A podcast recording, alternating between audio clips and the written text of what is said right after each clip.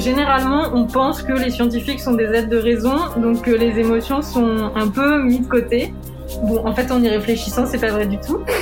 Mais c'est comme beaucoup de choses, en fait, quand on s'intéresse à ce qui est en dessous, il y a beaucoup d'émotions et beaucoup de un énorme sens artistique en fait dans les maths. Alors là, c'est extrêmement stimulant, c'est excitant. Il y a une sorte de fébrilité. Sans émotion, autant ne pas faire d'histoire et a fortiori d'histoire sociale. C'est une émotion tout à fait particulière puisqu'on se sent véritablement privilégié d'avoir un accès direct par la vue, par le toucher Parfois par l'odeur aussi, parce qu'une odeur de momie, c'est tout à fait particulier. C'est plutôt un vertige peut-être qu'on peut ressentir quand on, quand on fait de la paléontologie, quand on regarde le, cette, cette, immensité de temps qu'on ne peut pas de toute façon appréhender. On ne fait pas ce qu'on fait sans passion, on ne fait pas ce qu'on fait sans émotion. Si on n'a pas d'émotion, je pense qu'on ne peut pas être euh, chercheur.